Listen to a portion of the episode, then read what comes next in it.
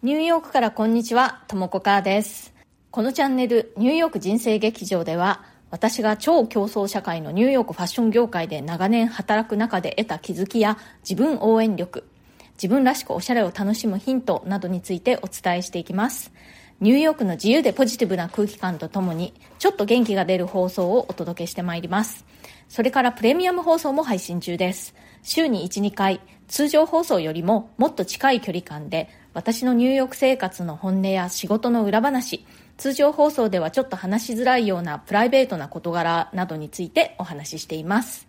お申し込みは、ボイシーのウェブサイトからの方がアプリからよりも金額がお安くなりますので、ブラウザを開いて、ボイシーウェブサイトの方からお申し込みください。お申し込みのリンクを貼っておきますので、そちらをクリックして、え、ご購入いただくと確実かと思います。通常放送の方がね、気に入ってくださったら、ぜひ、プレミアムの方にも参加していただけるととっても嬉しいです。お待ちしております。それでは今日もよろしくお願いします。今日は、やりきる力というハッシュタグでお話ししたいと思います。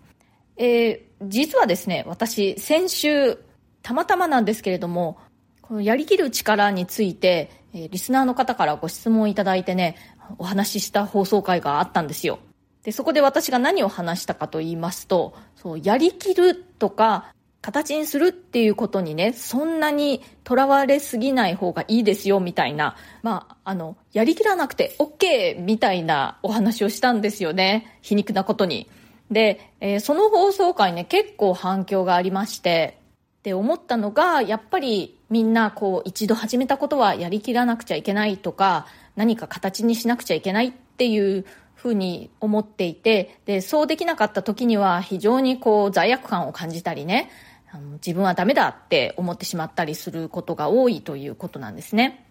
今日はですね、ちょっと二部構成にして、最初は、その先週話したのとね、同じような内容、やりきるってことにそんなにこだわらなくてもいいですよっていうお話。えそしてね、えー、もう一つ、どうしてもやりきらなくてはいけない場合、まあお仕事なんかでね、その時に私がどういうふうに考えているか、どうやってやりきっているかっていうことについてお話ししたいと思います。えまず最初に、その、やりきるということにそんなにこだわらなくてもいいと言っている理由なんですけれども、自分で始めた習い事だとかね、学びだとか、えー、そういったものをね、どうしてもやりきるのが難しいという時、それはね、多分、あんまり好きじゃなかったりね、向いてなかったりするんだと思います。で、そういう場合は、私はもう、あの、とっとと見切りをつけてね、次に行ってみたらいいと思うんですよ。途中で投げ出してしまってっていうか、まあ、やりきることができなくて、ちょっとこう気持ち悪く感じるっていうことがあるかもしれないんですけれどもそれよりもやっぱり自分の時間人生の時間っていうのは有限なのでね。もっと自分がどうしてももう好きで諦めきれないことだとかやりたいと本当に思えることに時間を使った方がいいと思うんですよね。先週の私の放送で取り上げた例としてはですね私は英語を使って、まあ今はもうずっと生活しているし仕事もしているんですけれども、英語がね、あの、どうしても使えるようになりたくて、諦めきれなくて、なぜかはわからないんですけれども、まあ、途中ね、こう、あの、勉強を休んでたことなんかもあるんですけれども、それでもやっぱり英語を身につけたいっていう思いがすごく強くて、ニューヨークに移住する前、東京に住んでいたんですけれども、まあ、英会話教室に通ったりだとか、英字新聞を購読してみたりだとか、そう英語のディベートのサークルに顔を出してみるだとか、まあ、なんかいろんなことをやっていました。テレビを英語で見るとかね。とにかくその状態を言葉で表すと、まあ、なぜか諦めきれないっていう感じですね。で、その後私はニューヨークの大学に留学して卒業してそしてニューヨークで職を得てそのまま働き始めてでそうこうするうちに英語で不自由なく仕事をしたり生活したりすることができるようになりました。大人になってから留学したのでやっぱりねその母国語と全く同じように使いこなせるかというとそうではないです。でもやっぱりこう自分の中ではすごく達成感があります。で、それに比べてですね、私、フランス語にもチャレンジしたことがあるんですよね。フランス語の響きが結構好きだったり、あとは、あの、周りにね、フランス語を話す人が結構多かったりっていうこともあって、えー、勉強を何度かしたんですけれども、どうもね、そう、英語に対して私が抱いていた執着心のようなようなものが、フランス語に対しては全然持つことができなくて、まあ言ってみれば簡単に諦めがついてしまうというのか、全然やり抜くことができないんですよね。なので、まあそれは一つの例なんですけれども、そうやって私にとっての英語のような何かこうどうしても諦めきれない好きなものを見つけるとね、自然とやりきれてしまうので、まずはそういったものを見つける方が大事だよと。で、ちょっとやってみて、やっぱり違うなとか長続きしないなっていうものを途中で投げ出したからって、それは全然罪悪感感じることないと思うんですよね。それよりももう次行ってみようっていう感じでもう、自分が本当に興味を持てるもの、好きなもの、執着できるものを探すために時間を使った方がいいと私は思います。あの、アメリカのね、親って子供にこう向いている習い事とかを見つけるのに、もうちょっとずつどんどんいろんなことを試させて、こうピンとくるとかその子が好きになって続けられるものを見つけるという感じなんですね。なので、一回習い始めたから、もう嫌だけれども頑張って続けなさいみたいな、そういうことないんですよ。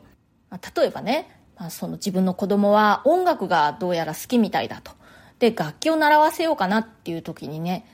ピアノを習わせて、そんなに一生懸命、あの、やりそうな感じじゃなければ、好きじゃなさそうであれば、もう次はバイオリンを習わせて、で、それでもダメならフルートを習わせて、それでもダメならドラム、それでもダメならギターとかそんな感じでね、どんどんどんどん試して、その子に一番ぴったりくる、その子が一番好きだって思えるものにたどり着くまでね、そういうことを繰り返すんですよね。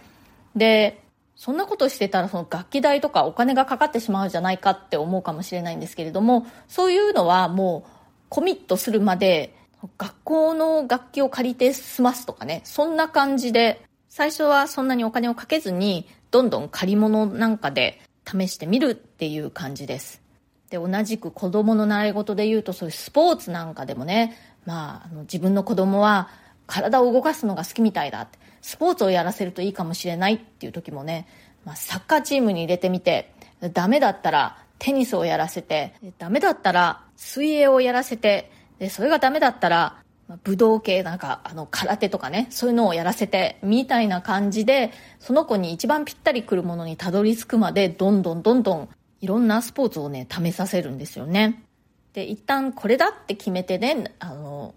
コミットして習い始めた後も、まあちょっとね、嫌になったりする時期があったりしますよね。そういう時も、その子自身に考えさせてね、あの、あなたこれがすごく好きだったじゃない、えー、やめたいの？それとも続けるの？っていうふうに子供の意思を尊重して、続けるかどうするかというのを決めている親御さんが多いように思います。でね、面白いのがそういうふうに子供に問いかけると、結構な割合でやっぱり続けるっていうケースが多いように、まあ、私の個人的なね、私の周りを見ていてですけれども、思いますね。私もね、子供の頃そういう風にして、いろいろな楽器だとか、いろいろな習い事をね、試してみたかったなって思いますね。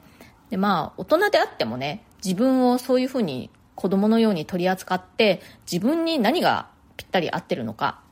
自分が好きなもの、執着心を持てるものっていうのを自分のために探してあげるっていうのはいいんじゃないかなと思います。はい。そして、えー、もう一つですね。仕事やなんかでどうしてもやってしまわなくてはいけないものがあるとき、私がよくやる対処法というのをご紹介したいと思います。それはね、あの、始まったら終わったも同然って考えることなんですね。これいろんな場面で使えると思うんですけれども、まあ、あの、緊張するプレゼンなんかでね、ああ、もう嫌だな、ドキドキすると思う時も、まあ一旦始まってしまったら、もうあとは駆け抜けてやるしかないっていうことでね、まあ腹をくくって、もう始まったらもう終わったも同然って考えたりだとかあとはまあプロジェクトなんかで、まあ、わこれは大変なプロジェクトだなって思う時も、まあ、とにかく着手すると。で始めたらよし始めたぞと。始めたということは終わりが近づいてきているということだっていうふうに考えてゴールのことをもうひたすら考えて駆け抜けるっていう感じですかね。今はすごく大変だけれども来週の今頃はとかね1ヶ月後にはとかまあ3ヶ月後にはこれ終わってるんだなっていうふうに考えてであの時間が経つのってやっぱり結構早いと思うんですよね。タイムフライズで仕事をしているとやっぱりこう日々忙しくてね時間があっという間に経ってしまうんですよね。なので大変なプロジェクトを抱えている時も、ま、これは必ず終わると。来週の今頃は何はともあれこれは終わってしまっているんだということをね考えて駆け抜けます。なんだかねちょっとあの根性論みたいな感じですけれども実際に私はそんな風に考えて自分を励ますことが多いですね。で、まあ私のね、取り扱うプロジェクトっていうのは、そうやって、まあ、数時間、数日単位だったりするものがすごく多くて、まあ、あとは長くても本当に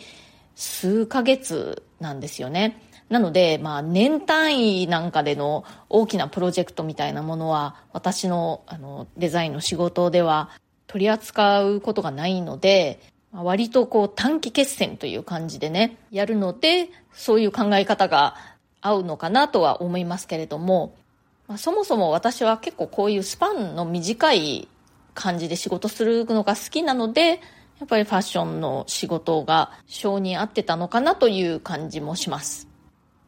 えー、始まったら終わったも同然というのは、私にとっては結構こう自分応援のいいフレーズです。はい、えー、コメントをいただいてますので、えー、お返事したいと思います。えー、今日ちょっとあの話しましたように、先週12月12日に放送した回、やりきること、形にすることよりも大切なことに、えー、そのご質問をくださったご本人のね、えー、M さんからまたコメントをいただきました。ともこさん、先日のコメントにアンサーくださりありがとうございます。お話を聞いて、飽きたものは忘れましょうの言葉がすっごく刺さりました。好きなことをやり続けている人も好きなものを見つけるまでにたくさんの飽きるを経験しているんだなと感じました。これからは好奇心のままに動いて飽きることを後悔するのではなく好きじゃないことに気づけてよかったと思ってトライし続けようと思います。素敵な回答をありがとうございました。はい、M さん、今日もまた同じようなやりきる力ということでね、お話ししましたけれども、そう、あの、M さんのね、おっしゃる通り、好きじゃないことに気づけてよかった。その考え方でいいと思うんですよね。うん、やっぱり人生の時間は有限ですからね。いろいろチャレンジしてみたっていう時点でもうね、それは価値あることだと思うんですよ。なので、ま、これからもね、どんどん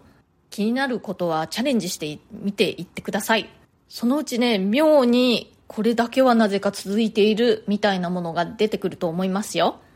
M さん、ご質問とコメントありがとうございました。結構反響が大きかった回なので、やっぱり同じように悩んでいる方が結構多いということじゃないかなと思います。はい、今日はやりきる力というハッシュタグでお話しさせていただきました。今日の放送が気に入ってくださったら、チャンネルのフォローや SNS でのシェアなどもしてくださるととても嬉しいです。それからコメントやご感想、ご質問、リクエスト等お待ちしております。匿名ご希望の方は私の質問箱をご利用ください。リンクをプロフィールの一番下のところに貼っております。今日も最後まで聞いてくださってありがとうございました。それではまた次回、ともこかーでした。